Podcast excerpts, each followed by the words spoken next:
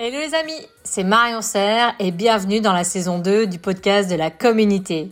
Mon objectif est de partager avec vous et de vous faire découvrir des personnalités remarquables, de mettre en lumière leurs idées et leurs pépites pour vous inspirer et innover dans l'univers des cosmétiques et des parfums.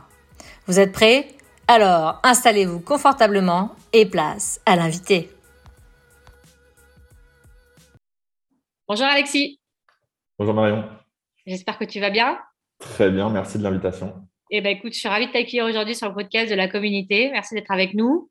Tu es donc fondateur de la marque All Tigers que tu as donc créée. C'est une marque de maquillage vegan aux ingrédients bio et naturels.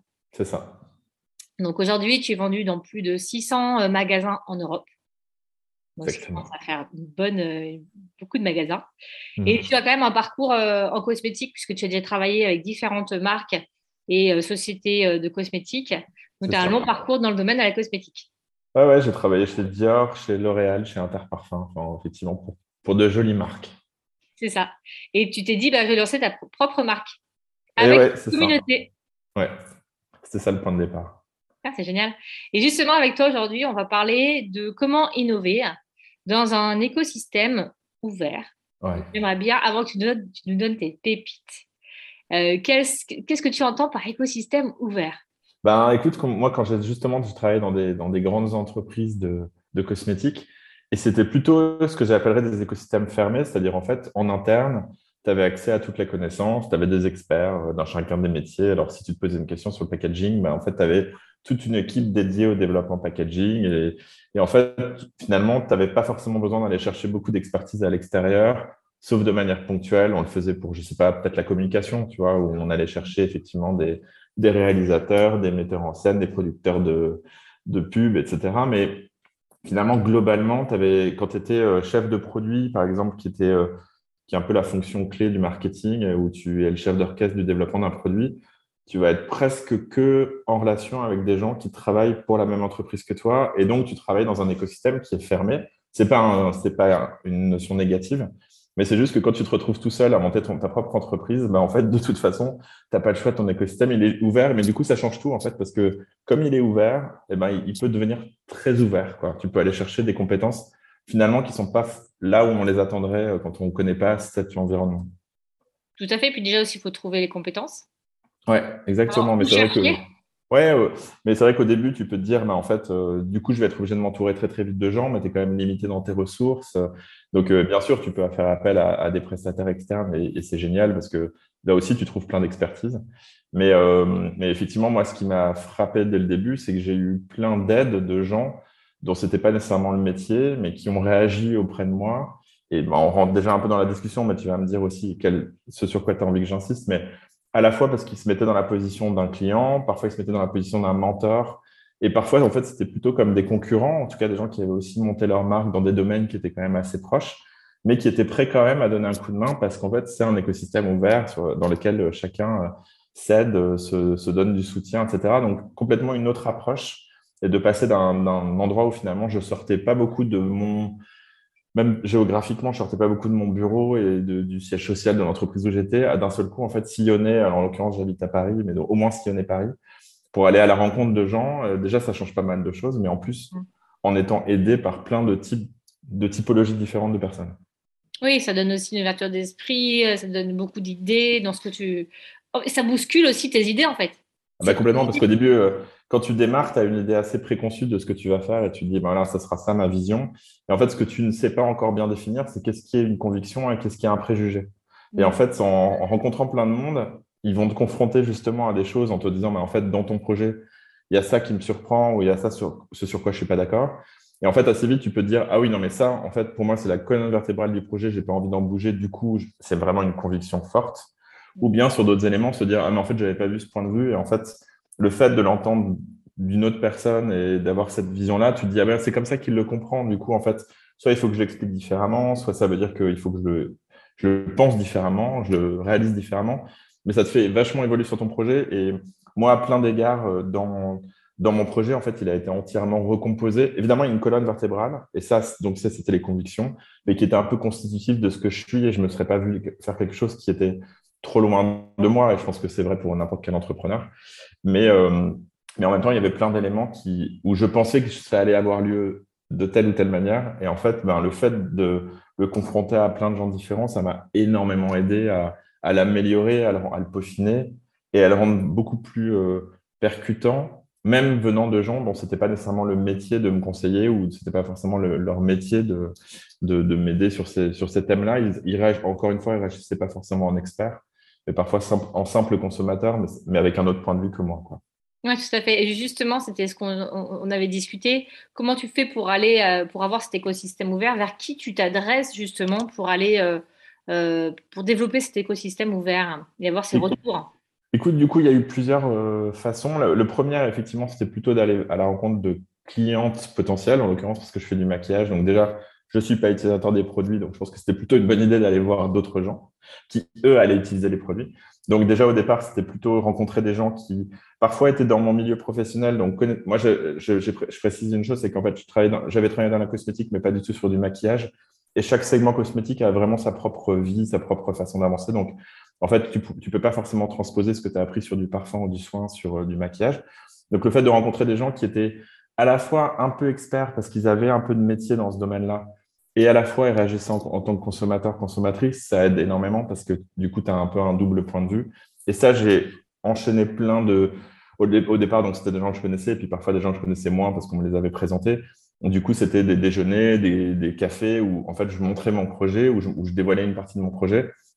Mais j'étais assez open. J'essayais pas de dire attention, c'est mon projet, il est top secret. Non, enfin, je me disais, si mon idée elle est facilement copiable, c'est que c'est pas la bonne idée. Donc, euh, en gros, l'idée c'était plutôt de d'être assez ouvert sur ce que je montrais et puis de faire réagir et d'avoir le retour des gens. Donc, j'avais, en gros, j'avais quand même composé, euh, enfin, j'avais fait une visualisation de mon projet. J'avais utilisé évidemment des, choses qui étaient un peu du bricolage, tu vois, sur PowerPoint, euh, qui montraient ce que serait le projet, mais de manière suffisamment précise pour que les gens puissent me dire ça j'aime, ça j'aime pas, ça, ça je pense qu'il faudrait que tu le revoies ou ça, ça me parle pas. Donc, en tout cas, ça m'a permis vraiment de faire évoluer.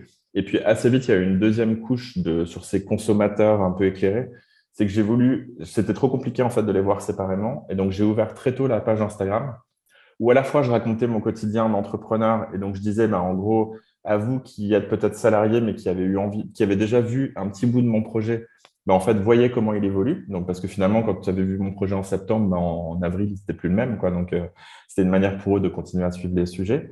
Et puis, l'autre point, c'était de, dire, ben voilà, quels sont les nouveaux dilemmes auxquels je suis confronté. Je suis en train de faire tel ou tel choix. Venez m'aider. Donc, euh, ah, en fait, dès le début, j'avais, enfin, je l'avais fait sur LinkedIn, j'avais fait un appel en disant venez créer avec moi le rouge à lèvres parfait. J'avais ouvert la page Instagram de All Tigers. Et donc, euh, j'étais déjà un peu nourri des discussions dont je parlais avant, qui étaient plus des one-to-one. Et puis après, là, c'était plus global. Donc, euh, je racontais mon quotidien et puis je disais, ben voilà, j'ai tel questionnement sur l'applicateur de mon rouge à lèvres, j'ai tel, euh, voilà, toutes les couleurs sur lesquelles on est en train de travailler. Vous choisissez celle-là ou celle-là, celle-là ou celle-là. Je, je, faisais des itérations successives. Donc, le projet s'est vraiment construit comme ça. Et puis, du coup, en plus, ça a un peu cimenté la communauté qui a commencé à grossir aussi parce que ben, plus il y a d'activités, plus la communauté croît.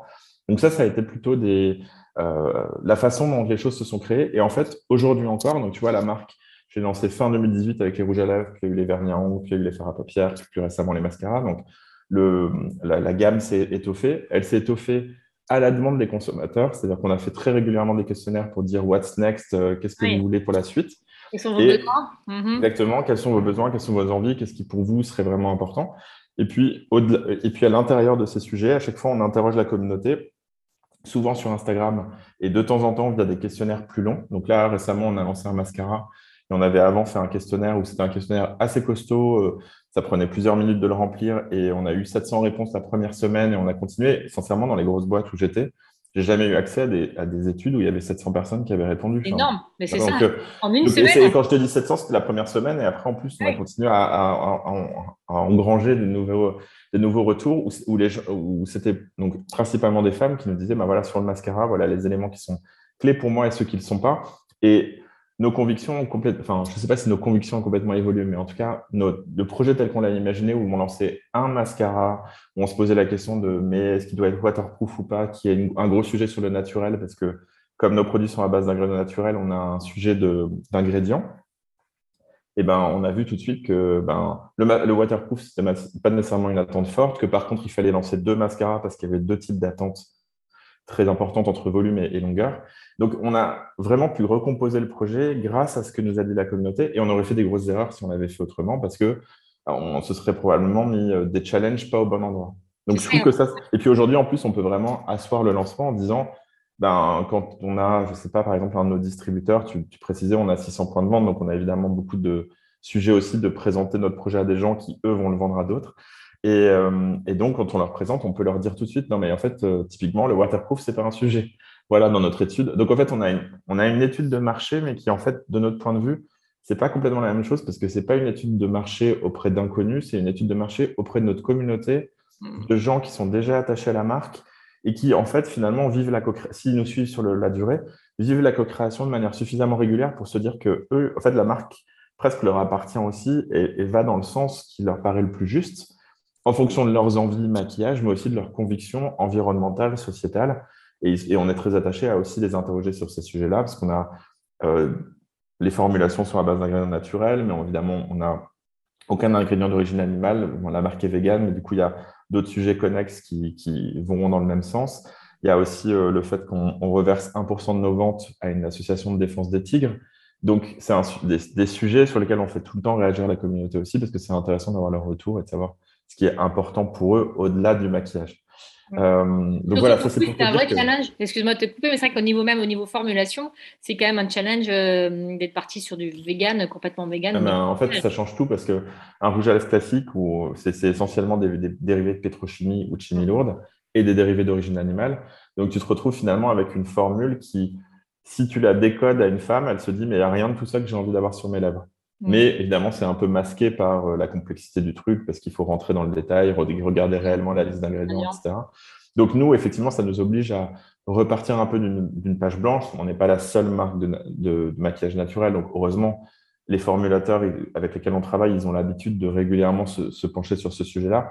Néanmoins, nos attentes, notre brief, donc qui se nourrit des, retours de la communauté, de la co-création, il va être spécifique et du coup, il va nous entraîner toujours dans une voie un peu nouvelle parce que c'est pas un terrain aussi défriché que la cosmétique conventionnelle qui existe depuis euh, plus de 100 ans et, qui est basée sur la chimie, donc effectivement sur un autre type de formulation.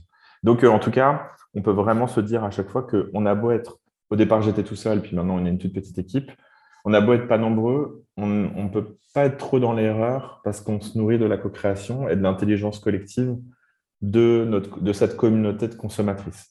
Et j'étais habitué en plus à ce que dans les grosses boîtes, finalement, il y a aussi souvent des gens qui veulent un peu imposer un point de vue. Souvent, mm. euh, c'est un peu un point de vue très masculin sur un univers très féminin, de consommation qui est très féminin. Et donc, avec évidemment énormément de biais et de préjugés sur lesquels euh, bah, on peut faire des mauvais choix en se disant, mais en fait, on a la science infuse et nos consommatrices vont adorer ce qu'on fait. Et la réalité n'est pas aussi simple que ça. Donc, euh, c'est intéressant de remettre ce pouvoir-là dans les mains des utilisatrices. Encore une fois, je crois beaucoup à l'intelligence collective. Oui, non, mais je, suis complètement alignée avec toi, donc euh, c'est tout à fait, euh, je suis tout à fait d'accord. Mais je trouve ça vraiment intéressant d'aller vraiment au cœur. c'est un système ouvert, comme tu dis, mais c'est vraiment vous allez en contact avec votre communauté, vous créez ce lien et, et en fait, ils vont s'attacher au fur et à mesure à vous, puisqu'ils vont, ils vont voir aussi que vous allez créer pour eux. Donc, je pense que c'est quand même ben, fort de dire qu'on a une marque qui crée aussi par rapport à, à ce qu'on a dit et qui prend en considération ses attentes consommateurs. Ces, produits, ce sont les leurs en fait. Moi, je me, je me considère, évidemment, je suis fondateur de la marque, mais je me considère plus animateur de cette communauté que réellement propriétaire des idées, parce que je pense qu'à chaque fois, toutes les idées qu'on a pu avoir, elles ont toujours été transformées dans ce process. Du coup, c'est un peu quand même une idée qui reste assez collective. Et, et, puis, je sais que je n'utiliserai pas les produits. en tout cas, pour la plupart, je ne vais pas utiliser mon maquillage. Ce n'est pas mon projet. Donc, en fait, je ne le fais pas pour moi. Et donc, je, suis je, trouve que cette position d'animer simplement la communauté et de faire surgir des idées, et en plus, sincèrement, ce n'est pas parce qu'on fait appel au grand public que les idées sont banales. En fait, au contraire, on a eu aussi des demandes. Enfin, ça nous arrive aussi de développer des, couleurs plus étonnantes. Ça nous enfin, c'est pas du tout. Euh, on a réussi à le faire de manière suffisamment fluide et organique pour que ça ne devienne pas en fait simplement le, voilà, une discussion un peu sur des banalités, sur les grandes, les grandes couleurs que tu trouves dans toutes les marques. On a aussi notre, part d'originalité. Donc finalement, l'intelligence collective, elle fonctionne aussi créativement. Elle n'est pas que là pour dire, bah les grands, euh, c'est sur quoi la majorité se place, mais elle permet aussi de faire, euh, faire émerger des choses qui sont particulières. Ça, c'est, un premier grand volet de, ouvert. Et le deuxième grand volet, c'est que assez tôt, en fait, j'ai me suis rendu compte qu'il n'y avait pas d'endroit où j'avais l'occasion de rencontrer mes concurrents. Alors, concurrents au sens large, parce que ce n'est pas forcément concurrent sur mon segment du maquillage, mais même de rencontrer des entrepreneurs qui sont euh, sur d'autres axes du de cosmétiques, donc du parfum, du soin, euh, du, du, soin capillaire, etc. Parce que j'avais, parce que tout simplement, ça faisait pas partie de mon réseau. J'avais connu plutôt des, grandes structures. Et puis, j'avais pas, euh, avait, pas vraiment de, de forum d'échange pour les rencontrer. Et en fait, à ce moment-là, il y avait, alors je ne sais pas si ça existe encore, mais à ce moment-là, il y avait une espèce d'application qui ressemblait peut-être un peu aux applications de rencontre, et qui était sur l'univers professionnel, Shaper, mais du coup, euh, je pense qu'elle existe encore, je ne sais pas. En tout cas, au moment où je me lançais, elle, était assez en vogue. Et donc, euh, par ce biais-là, en fait, j'ai pu rencontrer pas mal de gens qui, tu pouvais noter en fait le profil de ce sur quoi tu travaillais. Et donc, ça m'a permis de rencontrer des premières personnes de cet univers-là, qui étaient en général des gens qui étaient en création de leur projet comme moi. Donc, déjà, on s'est un peu nourris mutuellement. Et puis, euh, et puis assez vite, j'ai organisé un premier petit déjeuner, et puis ça a pris un peu plus d'ampleur. Et maintenant, on est pas loin d'une centaine d'entrepreneurs. Alors, ça fait pas 100 marques parce que parfois tu as des cofondateurs, donc euh, je sais pas, on va dire peut-être une soixantaine de marques. J'avoue que je tiens pas les comptes parce que ça reste très informel. C'est pas un club formel, mais c'est plus un, forum d'échange à la fois digital et réel parce que de temps en temps on, fait des rencontres, mais qui s'est révélé hyper riche pour euh, ben, fédérer les gens qui avaient quand même les mêmes aspirations. Enfin, évidemment, il y a des tendances qui sont assez communes sur ben, typiquement des, formules plus naturelles, euh, des, marques en tout cas qui, portent fort leurs engagements et qui se sont souvent créées un peu en réaction par rapport à ce qui existait déjà et, une approche plus conventionnelle de la cosmétique. Donc, euh, d'abord, il y a donc une première communauté de pensée. Puis, euh, l'autre point, c'est que comme les marques sont assez jeunes, elles sont confrontées aux mêmes défis. Même avec un, concurrent très direct, partager avec lui quel fournisseur te fournit les cartons d'emballage, etc. Mm. Parfois, c'est des sujets sur lesquels tu n'as pas vraiment un grand, grand enjeu stratégique à conserver jalousement euh, le secret de ton, de ton fabricant et de ton fournisseur. Et qu'en fait, tu préfères au contraire que ton fournisseur, bah, il ait d'autres opportunités parce que comme ça, ça lui permet de se développer et, et tout, et c'est vertueux pour tout le monde. Donc, euh, finalement, c'est génial parce qu'à la fois, on se sent moins seul, moins isolé en tant qu'entrepreneur, mais en plus, on sait où poser des questions à des gens qui vont pas vous proposer des solutions qui sont complètement euh, non pertinente par rapport à, la phase, au moment où tu en es de ta marque. Donc, euh, je trouve que ça, ça s'est révélé très vertueux et ça nous a donné parfois de la force aussi ensemble parce qu'on a pu du coup être reçu euh, par le magazine professionnel de la cosmétique qui nous a reçus tous ensemble, un distributeur qui nous a dit, bah, en fait, plutôt que de vous voir tous séparément, c'est génial de vous voir ensemble. Enfin, c'est vrai qu'on peut, si on se place de l'autre côté, finalement, il y a une telle scène émergente de nouvelles marques de beauté que ça doit être parfois un peu compliqué à gérer pour certains acteurs de mm. l'autre côté, de, la, de l'autre côté du miroir. Donc, soit en, distribution, soit effectivement euh, bah, les journalistes qui reçoivent des dizaines de dossiers de presse. Enfin, donc, ça nous a donné aussi des occasions en fait, de venir ensemble et de faire gagner du temps à tout le monde. Je pense, euh, ou, la, ou la Fédération de la beauté, donc qui est le syndicat professionnel, qui aussi nous a reçus tous ensemble en nous présentant tous ensemble leurs activités.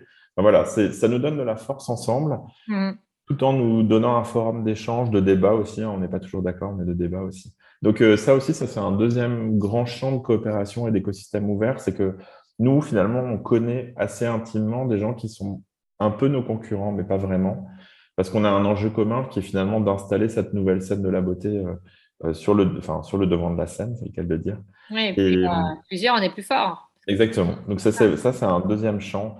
Et puis après, je crois que dans l'écosystème ouvert, la troisième grande dimension, c'est que heureusement, enfin, j'ai fait, je suis rentré dans deux incubateurs au début de mon projet. Donc euh, l'incubateur de l'ESCP, moi je suis pas un ancien de l'ESCP, mais en tout cas l'incubateur avait été suffisamment ouvert pour m'accueillir justement sur leur projet. Et donc ça, c'était un, le premier incubateur. Et le deuxième incubateur, qui est l'incubateur de showroom privé, beauté privée, qui avait euh, qui est un incubateur où ils accueillent plein d'entreprises de plein de sortes. Et je, on était que, je, crois que j'étais la seule marque beauté, ou, enfin en tout cas, c'était pas nécessairement le, à ce moment-là, en tout cas, le, le, champ principal de recrutement des marques pour l'incubateur.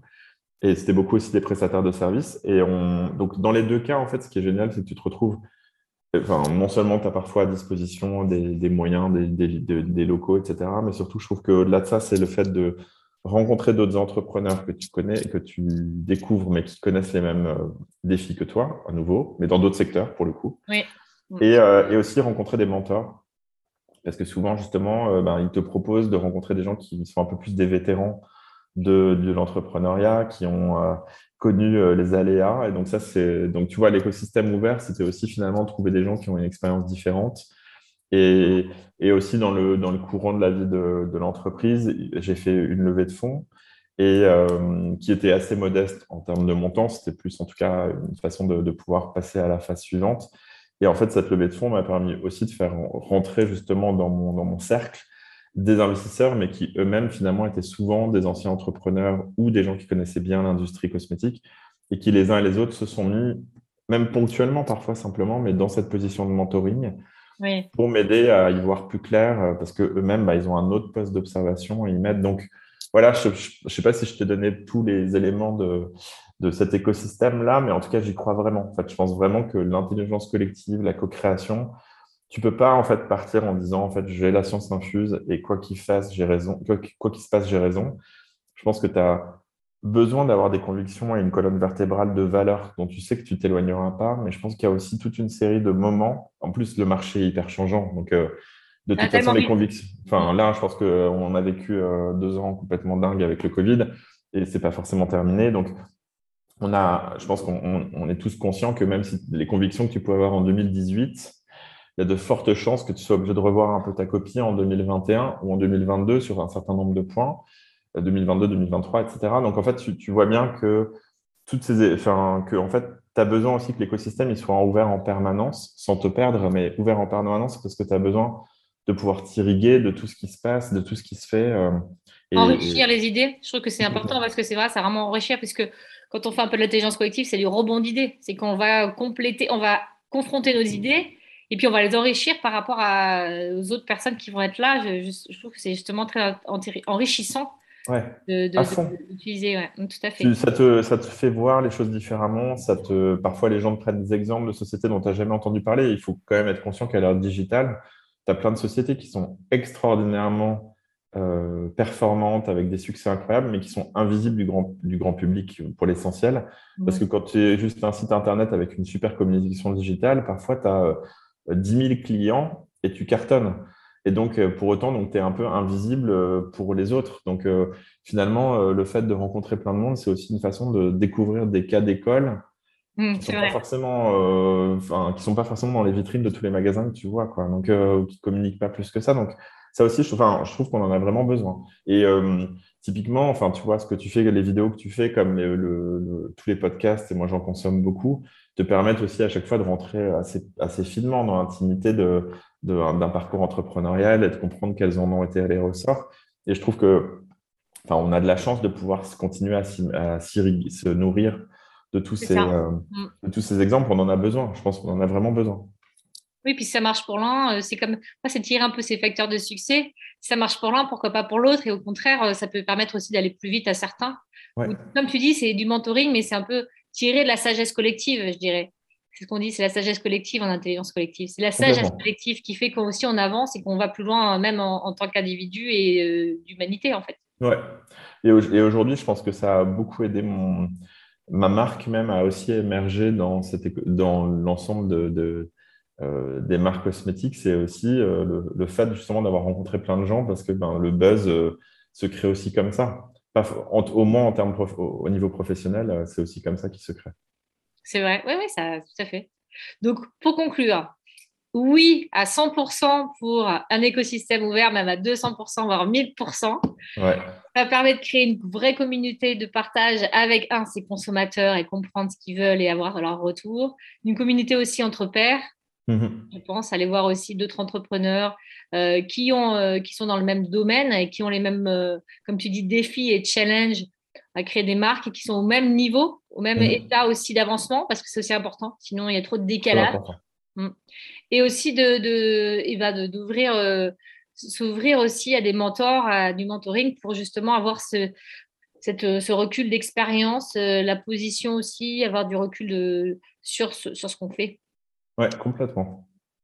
Bah, merci beaucoup, Alexis, pour ce partage en tout cas. Comment on fait si, on veut, si on veut te contacter, suivre All Tigers Comment on fait? Alors, si on veut participer à continuer à, construire la marque, en tout cas, il faut nous suivre sur Instagram et participer dans les stories très nombreux sur des thèmes de co-création, sans hésiter. Donc, Instagram All Tigers Organics. Ça, c'est le premier point. Et pour me contacter ou me suivre, c'est plutôt sur LinkedIn.